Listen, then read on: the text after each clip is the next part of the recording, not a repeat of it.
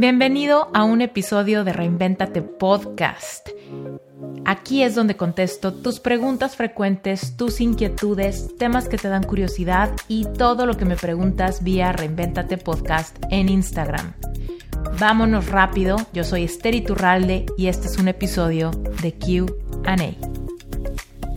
Hoy tengo una pregunta sensacional de Mara y está buenísima porque va en línea a emprendimiento y abundancia y yo, quiero, yo creo que muchos estamos con esa disyuntiva de tener más abundancia para poder cumplir más sueños y vivir una vida llena de propósito. Te leo la pregunta de Mara. Ella dice, desde hace unos meses decidí dejar mi trabajo estable por emprender un despacho de arquitectura. Me asocié con una amiga y la verdad que ha resultado complicado porque no hemos tenido mucho trabajo. De igual manera, como aún vivo con mis papás, el estrés con ellos me genera mucho más estrés y mal humor, más la frustración de falta de trabajo. He compensado con meditación, ejercicio y acercarme más a mi familia, pero ¿crees que el hecho de seguir en este ambiente bloquee directamente mi abundancia? ¿O es más sano salirme de mi casa y hacer el despacho sola y confiar en mi poder de creación? La verdad, no sé qué hacer. Espero me puedas abrir mi panorama. Te agradezco tu atención. Perfecto. Bueno, Mara, pues me encanta tu pregunta. Hay muchos aspectos que considerar. Si estuviéramos en una sesión de coaching, tendríamos mucho tiempo para explorar varios caminos. Pero mira, primero, Pensemos en la parte del emprendimiento, ¿ok? Que te asociaste con una amiga. Aquí, digo, yo no conozco a tu amiga y no sé exactamente qué tan amigas son o qué tan compatibles son. Eso sería lo más importante que pensar. Mira, hasta las mejores amistades terminan por una mala, eh, por una mala relación laboral.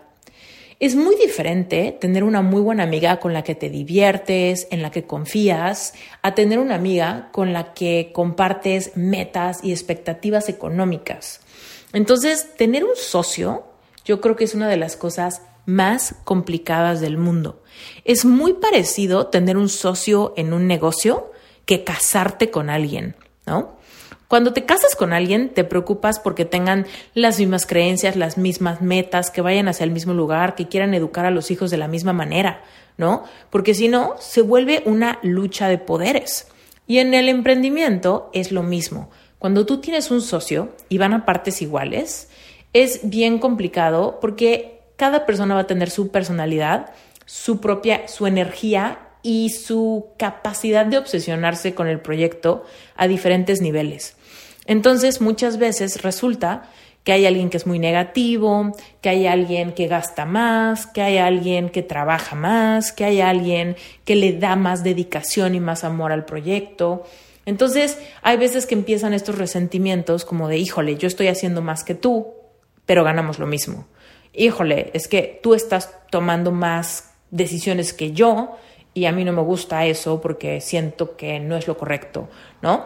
Entonces, tenemos que pensar que asociarnos con alguien es una de las cosas más complicadas, sobre todo cuando queremos meterle procesos de manifestación a nuestro emprendimiento. Es decir, que tú te alinees eh, energéticamente con tus objetivos y con tus metas y quieras desde ese lugar empezar a traer clientes, proyectos y demás. Yo me identifico mucho contigo en el tema de tu despacho de arquitectura, porque aunque no es lo mismo, pues yo saqué mi despacho de diseño, ¿no? De diseño corporativo. Y la verdad es que en los momentos en los que yo estaba independizándome por haber vivido en casa de mis papás, estrenando un departamento donde no tenía muebles, ¿no? No tenía ni cama, pues tenía una necesidad económica muy fuerte. Necesitaba tener clientes para poder pagar la renta del siguiente mes y para poder hacer mi vida mucho más placentera. Entonces, pues la verdad es que a mí no me importaba trabajar hasta las 3 de la mañana, ¿no? Yo estaba obsesionada con el tema de hacer que funcionara, porque de eso dependía mi presente y mi futuro, ¿no? Entonces, pues yo estaba en una situación como muy urgente. Y entonces, en medida de mi urgencia, le puse toda mi dedicación y toda mi atención, por un lado al negocio, en las partes como prácticas de mandar cotizaciones, hablar con clientes, ir a visitarlos, eh, pulir mi página web, mejorar mi portafolio, todas esas cosas que son como estratégicas de negocio.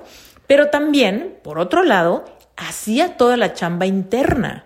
Yo sabía que tenía muchas heridas de merecimiento, que tenía muchos complejos, que me comparaba con otros diseñadores o que me comparaba con otros despachos mucho más, eh, pues que te diría como más con mucha más autoridad, ¿no? Entonces yo me comparaba y decía, híjole, no, pues es que en comparación a ellos, el mío no está padre. Híjole, es que en comparación a tal, híjole, dudo de mi capacidad de diseñadora, ¿no? Entonces, obviamente todo eso impacta directamente tu capacidad de recibir clientes y clientes que te paguen en tiempo y forma correcta tus servicios, ¿no? Entonces, yo empecé a hacer toda la chamba interior de decir, ¿por qué no tengo los clientes que quiero? Y entonces ahí me encontraba con un montón de creencias limitantes.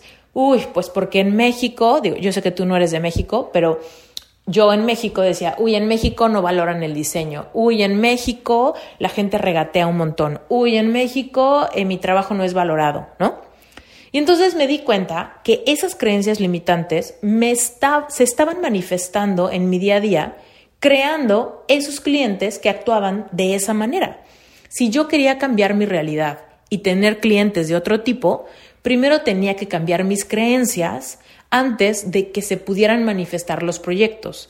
Entonces, todo esto yo lo hacía muchísimo, o sea, yo me volví tan fiel a, este, a, a estas creencias que yo me ponía a hacer manifiesto de deseos, afirmaciones, decretos, meditaciones, affirmation walk alrededor de mi casa. Yo decía, recibo clientes y aquí hago estos proyectos y entonces compro mis muebles y entonces eh, mi despacho crece y puedo contratar diseñadores, ¿no? O sea, todo eso yo lo decía solita en mi casa a las 3 de la mañana, ¿no? Porque me urgía, porque se acercaba la fecha de pagar la renta, porque se acercaba, no sé, la fecha de mi cumpleaños, porque yo tenía mucha hambre de reinventar mi vida, ¿no? De superarme, ¿no? Entonces, todo esto sucedía en mis términos, en mis tiempos, bajo mis creencias nada más. Yo me pongo a pensar que, hubiese, que me hubiese asociado con alguna amiga, yo me hubiera vuelto chango, ¿no? Porque Imaginemos que me hubiera asociado con una amiga que no estaba viviendo la crisis que yo, ¿no? Y que mi amiga pudiese estar más tranquila, que me dijera, oye Esther, espérate, yo no voy a trabajar a las 3 de la mañana, yo no voy a trabajar a las 10 de la noche, yo tengo novio, yo tengo familia, yo trabajo de 9 a 6 y si ese cliente está muy lejos yo no quiero ir, ¿no? Por ejemplo, yo me hubiera vuelto loca, porque yo hubiera dicho, ¿cómo? O sea, somos socias y yo estoy dispuesta a hacer mucho más que tú, ¿no? ¿Cómo somos socias y yo estoy trabajando más de la cuenta? Yo sí me desvelo y a la mera hora todos los ingresos o las ganancias nos las dividimos las dos, ¿no? Entonces yo creo que eso me hubiera causado mucho resentimiento con mi amiga, ¿no? Entonces, o, o, al revés, ¿no? Suponte que no, que fuera una persona que, pues no sé, que todavía tuviera más necesidad que yo y que me hubiera causado a mi culpa o algo así. Entonces, yo creo que cuando estamos emprendiendo y estamos poniendo todos los huevos de la gallina en ese proyecto, porque de ahí sale eh, la posibilidad de muchas otras cosas para nosotros.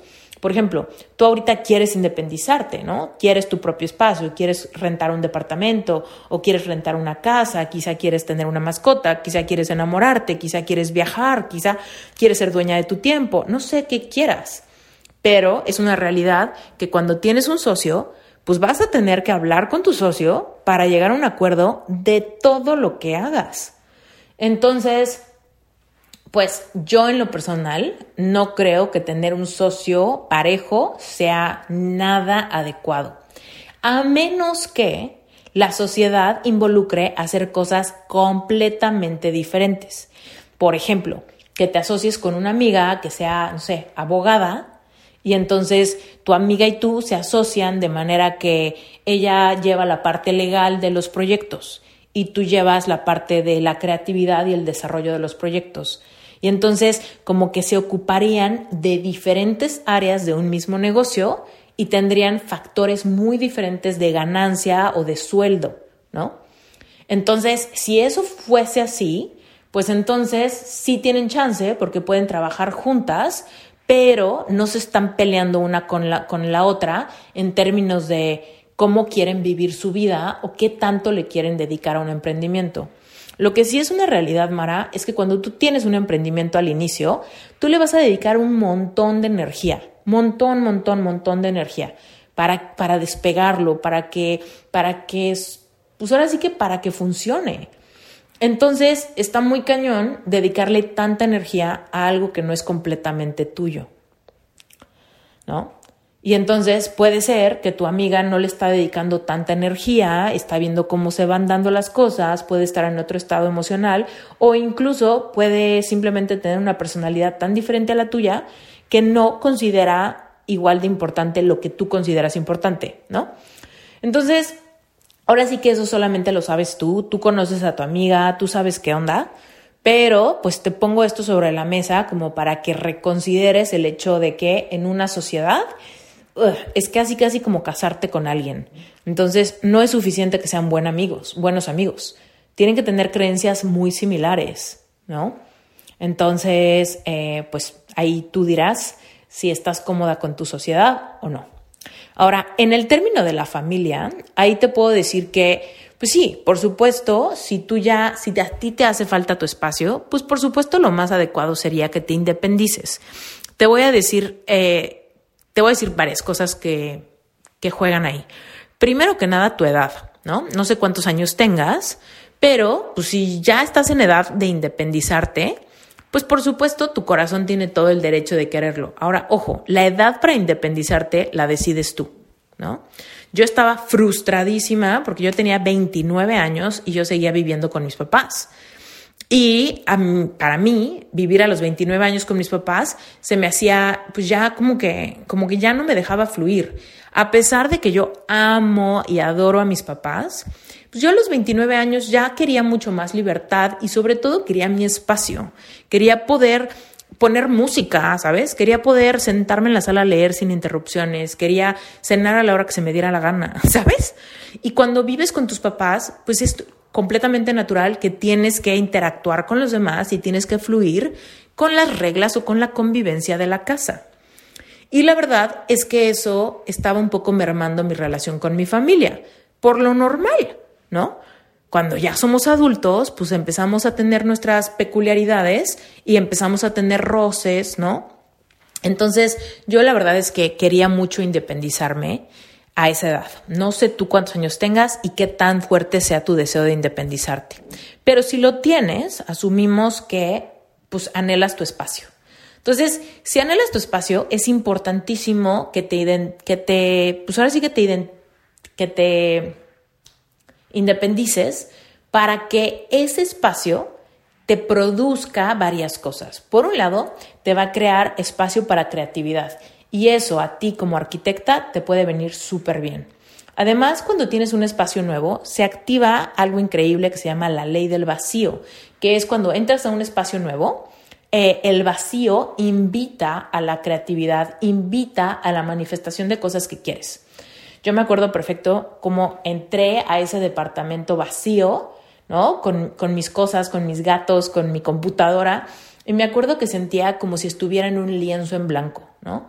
Entonces yo caminaba por ese departamento y visualizaba, aquí voy a poner esto, aquí voy a poner aquello, aquí seguro me voy a reír mucho, aquí seguro voy a crear, aquí va a estar mi escritorio, aquí voy a trabajar. Y todo eso mm, activó en mí como un segundo aire creativo que aunque estaba nerviosa y tenía presiones económicas, sentí esa infusión de creatividad que fue muy bonito. Además, puede también ayudarte a conectar con tu familia de formas nuevas, muy bonitas. Mi relación con mis papás mejoró abismalmente cuando yo me independicé. Mira, cuando yo me independicé, ya seguramente sabes la historia de que yo me fui de mi casa peleada con mi mamá. Pero a las dos semanas de que me fui, mi mamá era mi aval para el contrato en mi departamento. Y al mes, mis papás estaban veniendo a comer a mi casa. O sea, realmente no nos distanciamos. O sea, al revés, nos pudimos unir más.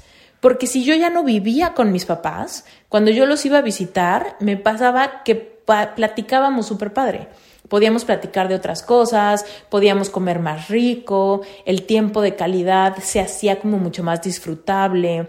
Cuando te despides, te despides con más gusto, nos vemos mañana, te hablo, ven a mi casa, ¿no? Me acuerdo que mi mamá me regalaba un montón de plantas para mi departamento en México, mi mamá ama las plantas y las flores, mi mamá me llevaba plantas, me, me enseñaba a cuidarlas, cuando yo invitaba a mis papás les hacía de comer y mi mamá se sorprendía de lo rico que me había quedado la comida, ¿no? Me aseguraba de tener, no sé, las cervezas que a mi papá más le gustaban o no sé, algo rico para ellos. Entonces el tiempo de calidad empezó a cambiar muchísimo.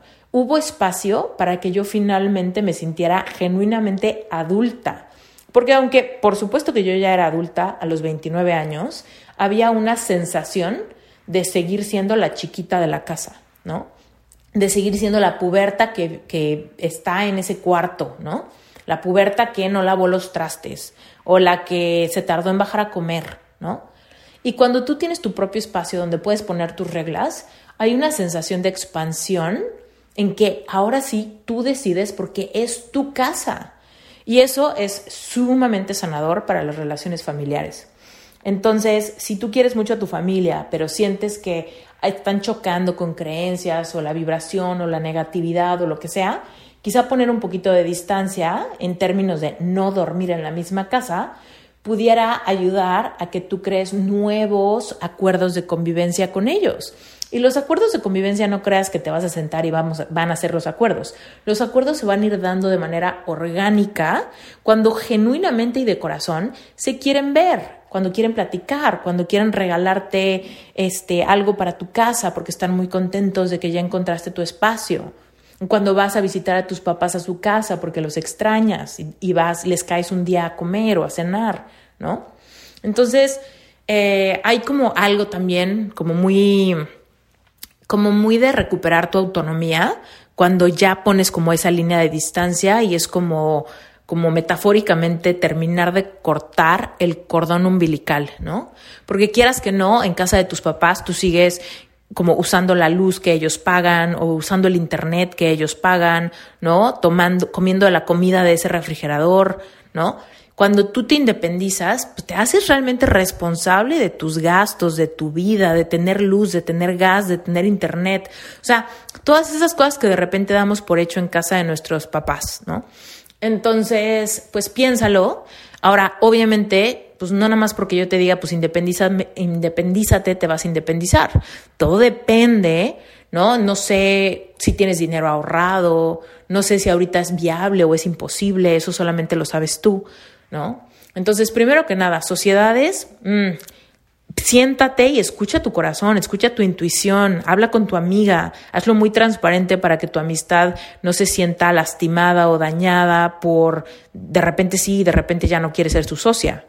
¿No? En cuanto a tu familia, pues trata de darte cuenta si realmente es por su negatividad o simplemente es porque ya es tiempo de que te independices y de que crees un espacio creativo para ti y también que hagas un espacio para que la relación familiar que tienes con ellos evolucione desde un lugar donde tú te sientas más dueña de tu camino, dueña de tu vida, dueña de, de cómo se de cómo se desenvuelve el día a día, ¿sale? Bueno, Mara, pues esos son los consejos que te tengo. Te quiero hacer una recomendación. Escucha un episodio de Reinventate Podcast que se llama eh, Salta sin red de salvación. Así se llama. ¿No? Sin red de salvación. No me acuerdo el número del episodio, pero en ese episodio largo yo te cuento todo, todo cómo se fue dando cuando yo me animé a independizarme. Y también hay otro episodio que se llama Te sale más caro el caldo que las albóndigas. Ese también escúchalo. No me acuerdo los números de los episodios. Eh, puedes, en las notas del episodio aquí los voy a poner para que puedas encontrar exactamente cuáles son los, los episodios que te digo, pero escúchalos. Esos episodios eh, te van a dar como el contexto exactamente de cómo lo hice yo, qué fueron los pensamientos que tuve, lo que me empecé a atrever a creer y puedes utilizar mi historia como espejo para, pues ahora sí que pasarlo por el filtro de tu propia intuición, tu propio corazón, para que puedas tomar decisiones desde ese lugar, ¿sale?